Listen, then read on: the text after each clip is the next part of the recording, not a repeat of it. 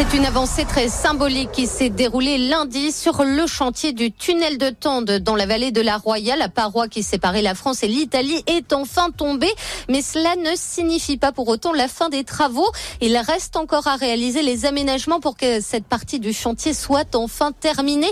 La livraison est prévue au printemps 2024 selon la préfecture des Alpes-Maritimes, même si élus et habitants de la vallée réclament une ouverture partielle de l'ouvrage à l'automne.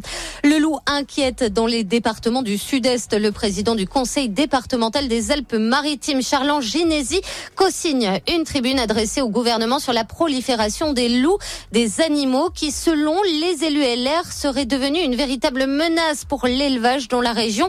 Les pertes ont été supérieures à 12 500 bêtes en 2022 et le nombre d'exploitations a baissé de 20% sur les quatre dernières années.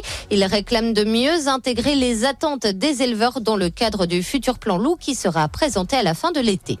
C'est un rituel très apprécié des mariés. Les lâchers de colombes à la sortie des églises niçoises pourraient bientôt être interdits. C'est en tout cas la volonté d'Henri-Jean Servat, ancien adjoint à la protection animale à la mairie de Nice.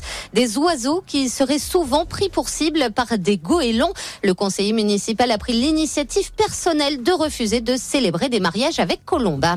Les Alpes-Maritimes plébiscitées par les membres du gouvernement cette année. La nouvelle secrétaire d'État à la ville, Sabrina Agresti-Roubache, se rend dans notre département, tout comme la ministre de la Recherche et de l'Enseignement supérieur et niçoise de naissance, Sylvie Retailleau.